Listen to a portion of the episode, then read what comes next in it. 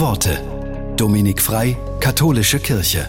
Schon im Alten Testament gab es einen Umzug. Die Parallelen zu den heutigen Rosenmontagsumzügen sind erstaunlich. In der Bibel steht, König David versammelte alle und zog nach Baala, um von dort die Lade Gottes zu holen. Sie stellten sie auf einen Wagen und musizierten mit Leiern, Harfen und Trommeln. Und David tanzte mit ganzer Hingabe vor dem Herrn her. Sie brachten die Lade unter Jubelschall hinauf in die Davidstadt.